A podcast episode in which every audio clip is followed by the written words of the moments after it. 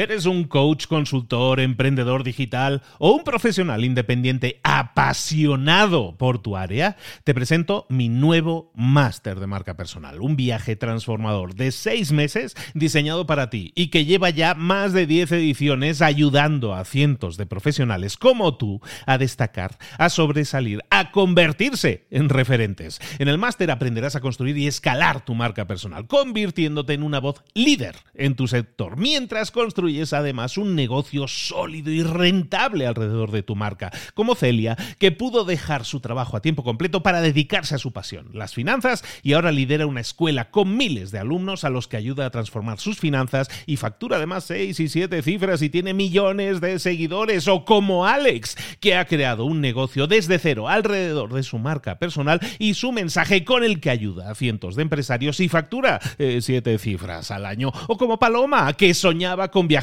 por el mundo y que ahora vive como nómada digital con cientos de miles de seguidores y más de 17.000 alumnos. Gracias al máster, su sueño pasó de ser una idea a una realidad rentable y reconocida. Este es el momento de que tú también dejes tu huella, de influir y de vivir por fin de tu pasión. Visita librosparaemprendedores.net barra marca y descubre muchas más historias de éxito de gente que confió en nuestro método. En junio comenzamos además la nueva generación y añadimos más novedades, más servicios y más soporte que nunca. Únete a la élite de profesionales que ya están cambiando sus vidas. ¿Estás listo? ¿Estás lista para desarrollar tu marca personal y ser nuestra próxima historia de éxito? Pues visita librosparaemprendedores.net barra marca y comencemos.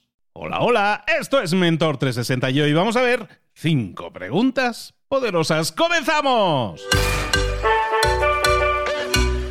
Todos, soy Luis Ramos, esto es Mentor 360, el programa El Espacio, el podcast en el que te acompañamos para tu crecimiento, tu desarrollo personal y profesional con las herramientas que necesitas de la mano de las personas que te las pueden dar, porque son mentores, porque tienen recorrido un camino y una experiencia acumulada que están compartiendo contigo para que tú también consigas resultados. Toda esta semana, la semana de las ventas, le hemos llamado. Es la semana de las ventas, la que estamos hablando de ventas, de cómo mejorar, de cómo quitarnos la pena y la vergüenza. Eso lo hemos hablado el primer día. Ah, que acabas de llegar. No, pues estás perdido. Estás perdido. Pero eh, hora y media. Nada más te digo eso. Hora y media de clase que hemos tenido con nuestra mentora. Recuerda, de lunes a viernes. Entonces tienes lunes, martes, miércoles, jueves, viernes. Cinco episodios. Este es el cuarto en el que vamos a hablar de cinco preguntas poderosas. ¿De qué estaremos hablando? Ahora nos lo va a explicar nuestra mentora de ventas, nuestra queridísima Inés Torremocha. Inés, ¿cómo estás, querida?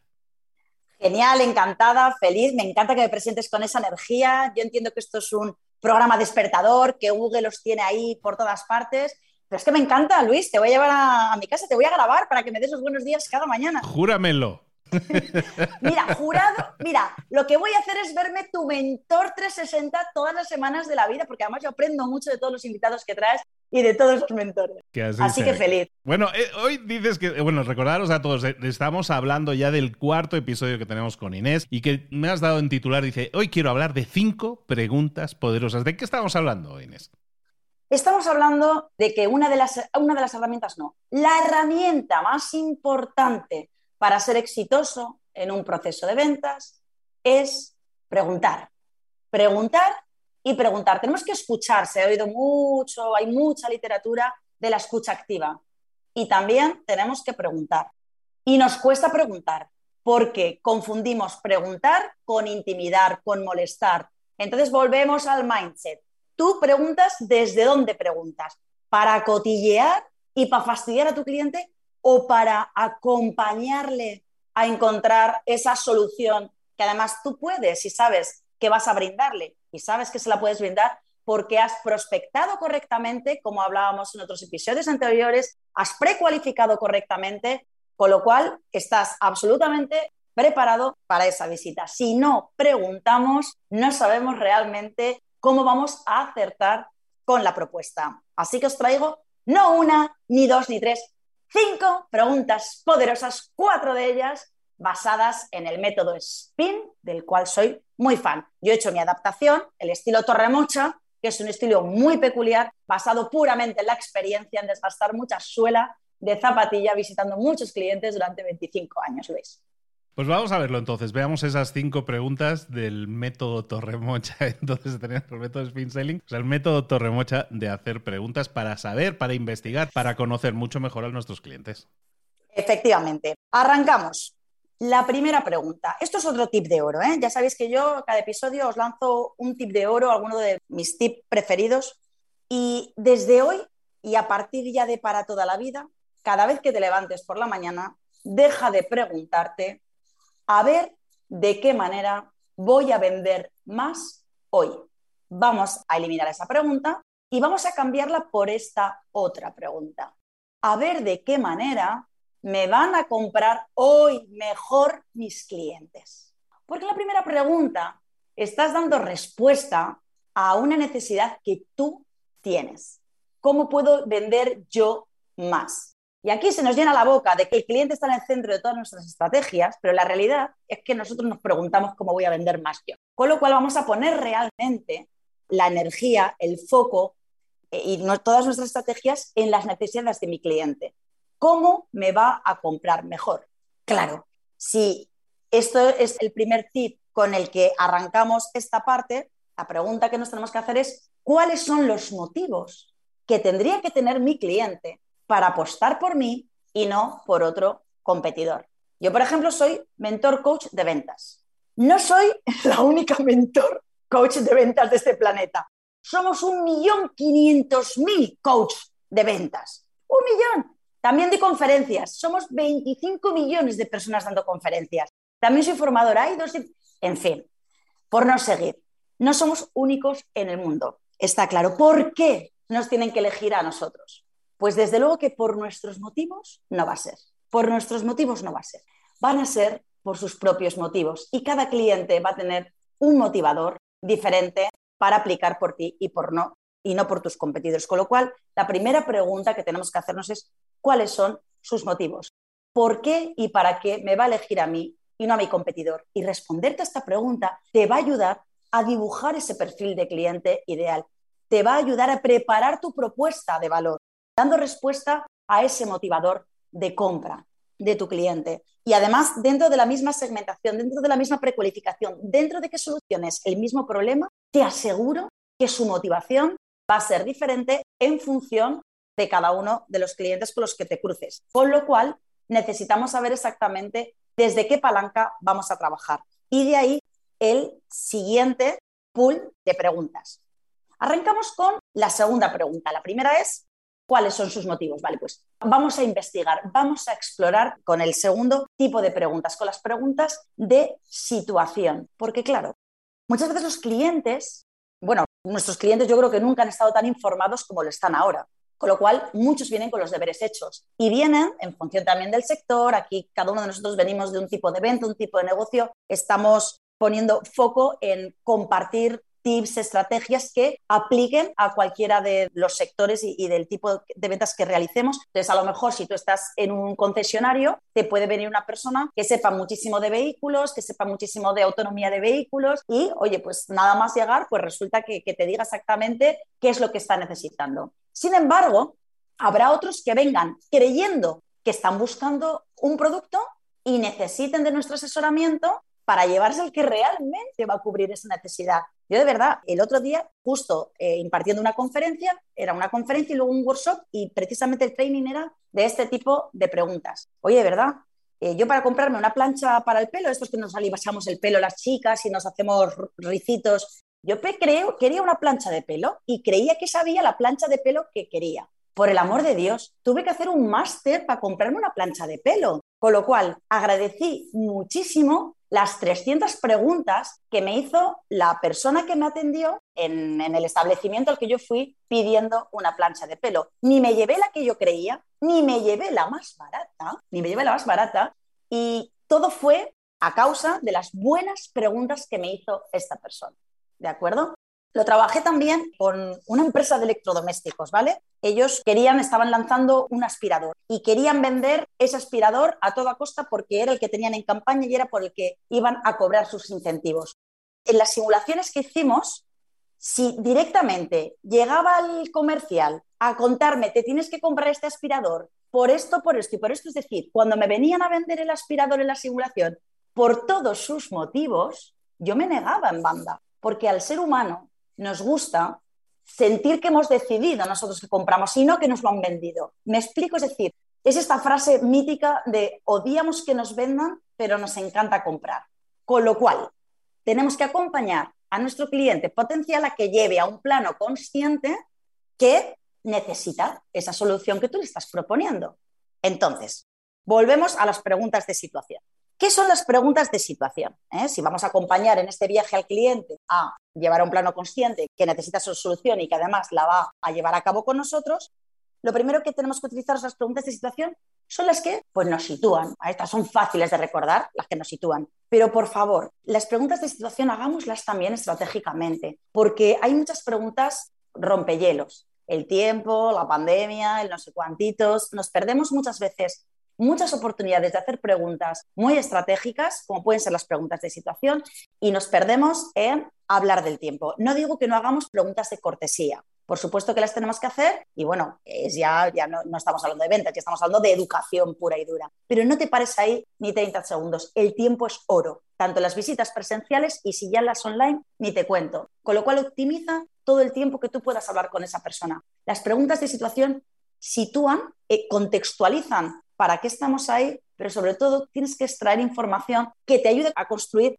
todo el argumentario que llevas preparado, anclado en esas preguntas que le vas a hacer. Por ejemplo, si vendes productos en comercio, en hostelería, por ejemplo, bueno, pues, eh, y a lo mejor imagínate que es un cliente que no tenías, estás prospectando, es un cliente nuevo o una zona nueva, estás explorando, abriendo eh, oportunidad con nuevos clientes y a ti te interesa saber pues, qué salida puede tener allí productos que tú le vendas para saber si hay mucha rotación de producto, para ver si es gente que se estoca, si tiene mucho stock de otras marcas.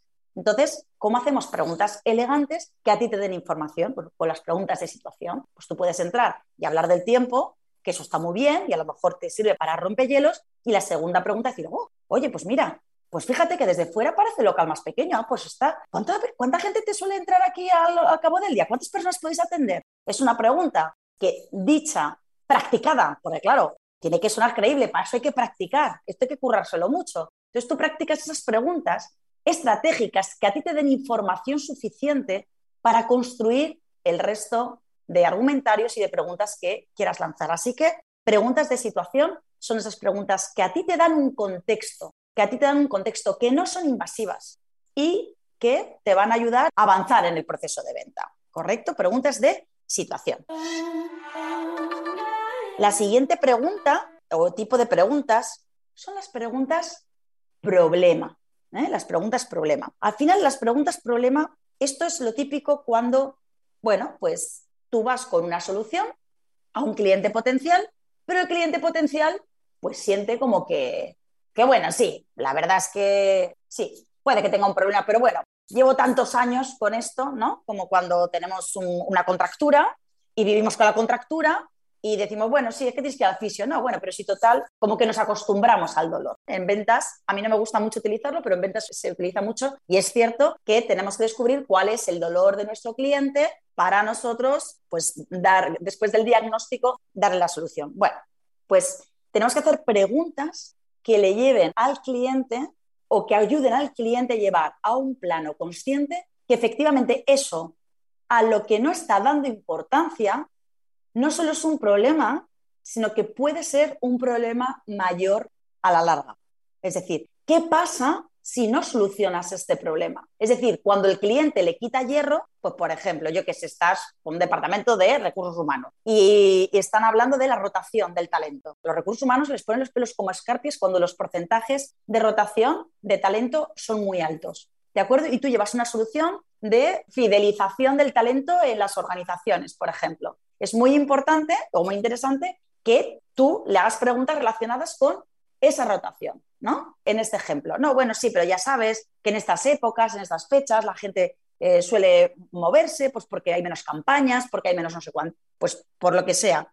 Entonces tú tienes que seguir ahí preguntando. Es como meter el dedo en la llaga. Tú sabes que ahí hay un dolor. Lo que pasa es que él todavía no le duele lo suficiente. Pues tú con mucha clase y preparándote las preguntas previamente, metes el dedito ahí en esa llaga porque sí que pasa. ¿Y qué pasa si no lo solucionas ahora?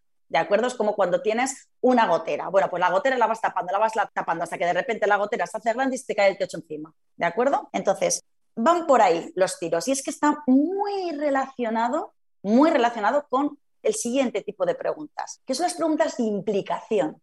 ¿De acuerdo? Son parecidas a las problemas, pero es la continuación. Es decir, ya hemos generado el contexto con las preguntas de situación, sabemos que tiene un problema porque hemos hecho nuestros deberes y tienen ahí algo que nosotros podemos solucionar, le hemos llevado a que comprenda que puede trascender ese problema a algo más grande y las preguntas de implicación tienen que ver con precisamente eso. ¿Qué implica no solucionar el problema? Porque a veces algo que no le damos mucha importancia resulta que prolongado a lo largo del tiempo se puede convertir, si tienes una contractura, en una lesión muscular mucho más limitante. Si tienes mucha rotación de talento, se puede convertir en que no retengas nada de talento. Si tienes una grieta y no la, no la tapas, la grieta, puede caerse de media pared encima. Entonces, y además eso también puede ser una fuga de dinero. A veces vamos tapando agujeros, tapando agujeros, tapando agujeros sin solucionar el problema de raíz. Las preguntas problema es meter el dedo en la llaga, acordaros. Y las preguntas de implicación tiene que ver lo que implica no solucionar ese problema. Es como, por ejemplo, cuando nosotros en las webinars de ventas famosas, cuando estamos haciendo un lanzamiento de producto, nosotros llevamos a las personas que están interesados en comprar nuestros servicios y si habéis venido o venís a alguna de, de mis masterclasses, lo hacemos así, es una estructura que tiene esa masterclass y es el momento en el que decimos algo así como no te arrepientas mañana de no haber empezado hoy. Es esa llamada a la acción que te lleva a decir, empieza y no esperes, o sea, que no sabemos qué va a pasar mañana, pero sí sabemos que mañana tienes que estar preparado.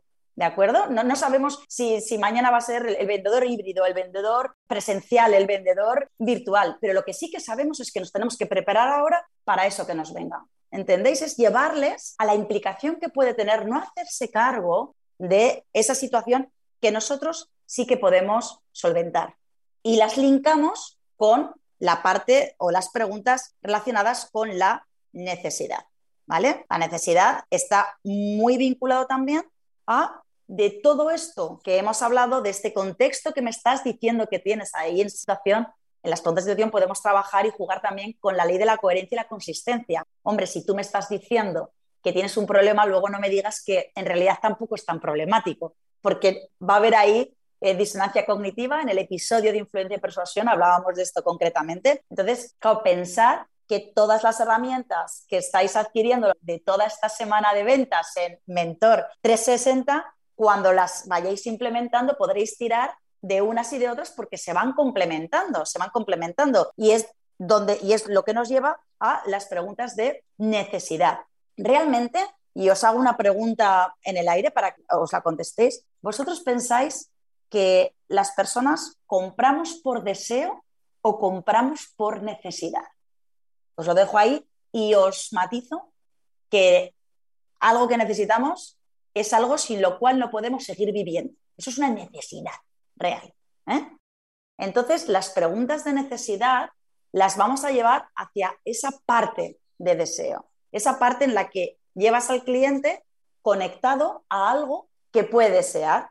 Oye, hay clientes que lo que quieren es estatus, hay clientes que lo que quieren es networking, que le pongas en contactos con otros clientes. Hay clientes que lo que quieren es formar parte de una tribu, sin más. Vamos a trabajar también con ese estilo de preguntas, diferenciando cuándo las estamos trabajando por necesidad o cuándo las estamos trabajando para generar ese engagement más con la parte más emocional, con la parte más de deseo. Volviendo al ejemplo que os ponía de las aspiradoras con la empresa de electrodomésticos con la que trabajé, claro, ellos me decían, pero vamos a ver, Torremocha, ¿cómo conecto yo emocionalmente con un tío o con una mujer que me venga a comprar un aspirador? ¿Cómo conecto yo emocionalmente? Entonces, al final es con una pregunta como muy absurda que puede ser, ¿para qué quiere usted el aspirador? Entonces, claro, en ese momento, desde luego que se puede esperar cualquier pregunta menos qué va a hacer usted, para qué quiere usted el aspirador.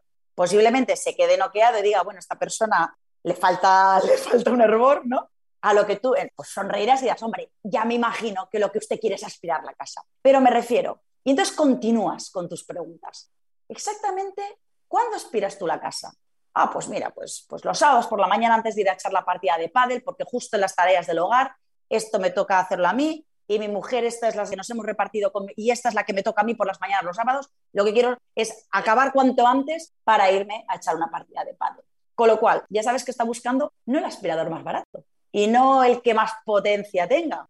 A lo mejor lo que está, lo que está buscando es el que sea, yo qué sé, más ergonómico, lo puedas coger bien, lo, lo, muevas por todas partes, coño, que le des un botón y se mueva solo y te vas antes al padel. No lo sé. A lo que voy es a que cuando tú le vas a mostrar algo que resuena y que sea importante para esa persona es donde te le estás llevando al deseo. Y entonces vas a poder ajustar y adecuar tu propuesta, tu servicio o tu producto a lo que realmente necesita tu cliente. Así que esta metodología que puede parecer muy forzada a la hora de implementarla, como todo lo demás, es cuestión de preparación, es cuestión de práctica, es cuestión de tener una batería de preguntas de cada uno de los tipos e ir tirando indistintamente de ellas. Y en el spin selling que hablábamos antes, recordad que es una estructura lógica, pero no es un marco rígido. ¿De acuerdo? No vayáis a ninguna visita y ahora las de situación, ahora las de problema. No, fluid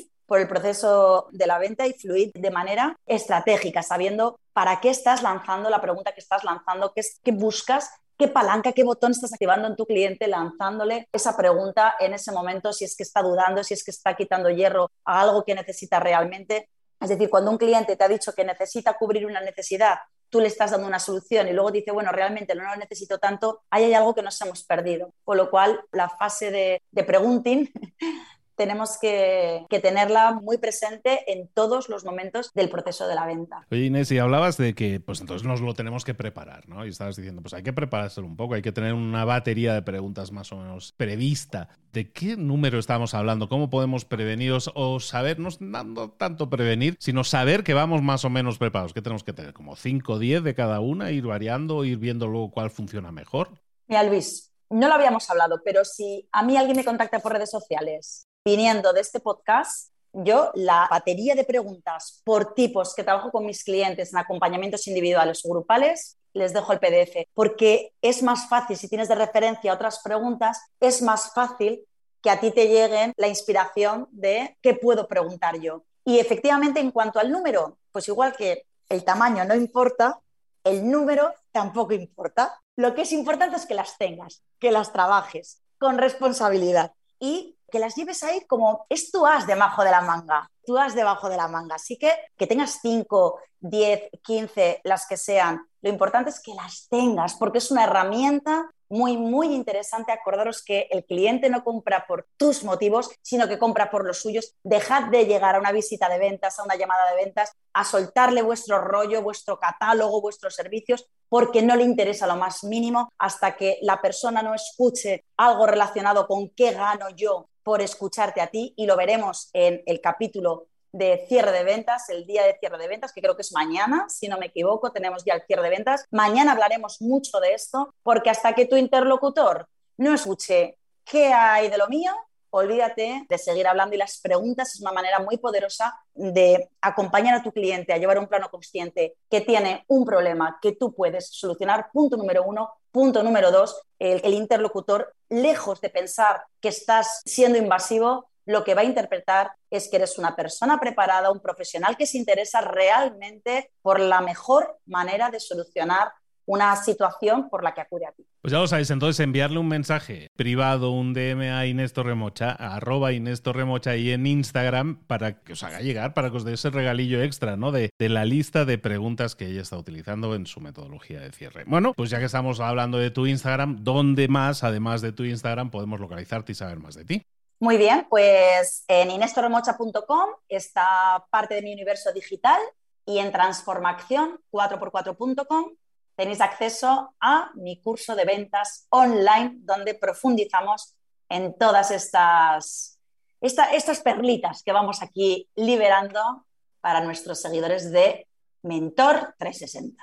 Y mañana la última perlita, mañana viernes la última perlita en la que vamos a ver el cierre de ventas, no te lo puedes perder. Y además recordarte que mañana también va a estar en vivo, en directo, a través del Instagram de Libros para Emprendedores. Vamos a tener a Inés para que la tengas para ti, para preguntarle lo que quieras, las dudas, consultas, eh, bloqueos, aclaraciones, reclamaciones incluso también que puedas tener sobre ello. Nos vemos eh, aquí mañana para cerrar por todo lo grande con un nuevo episodio de Mentor 360 y nos vemos mañana también con el directo. Un beso, Inés, nos vemos después. Bye.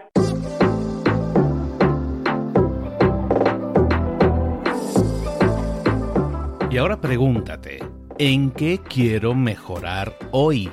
No intentes hacerlo todo de golpe, todo en un día. Piensa, ¿cuál es el primer paso que puedes dar ahora mismo? En este momento, quizás. A lo mejor te lleva dos minutos hacerlo. Si es así, ¿por qué no empezar a hacerlo ahora? ¿Por qué no empezar a hacerlo ya, en este momento?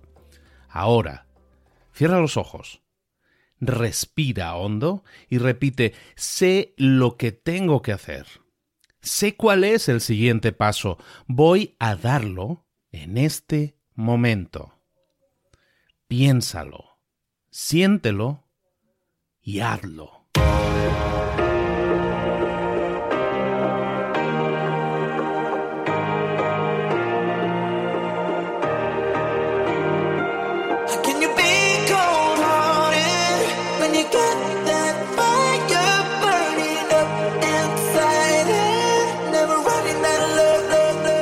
Muchas cosas de las que hemos visto hoy ya las sabes. La mayoría del conocimiento que compartimos aquí ya lo sabes. Sabemos lo que tenemos que hacer, sabemos lo que tenemos que evitar, lo que no tenemos que hacer, todo eso ya lo sabes. El único problema es que no lo ponemos en práctica, no pasamos a la acción y es ahí donde te necesito a ti y a tu compromiso. Si una sola de las ideas que hemos comentado hoy resuena en ti, te llama a ponerla en práctica, entonces, define el paso más pequeño posible, el gesto más mínimo, y hazlo ahora mismo.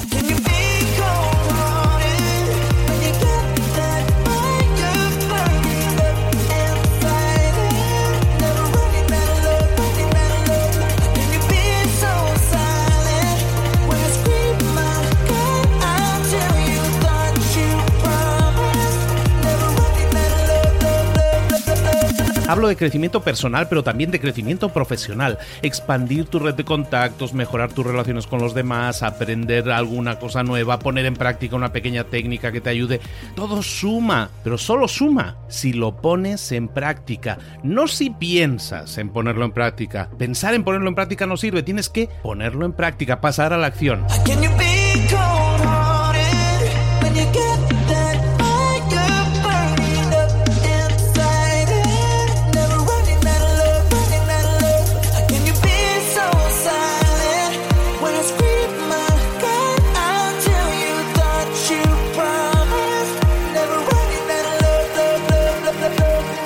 Acuérdate de este ingrediente secreto también. El ingrediente secreto es la actitud. Tu actitud.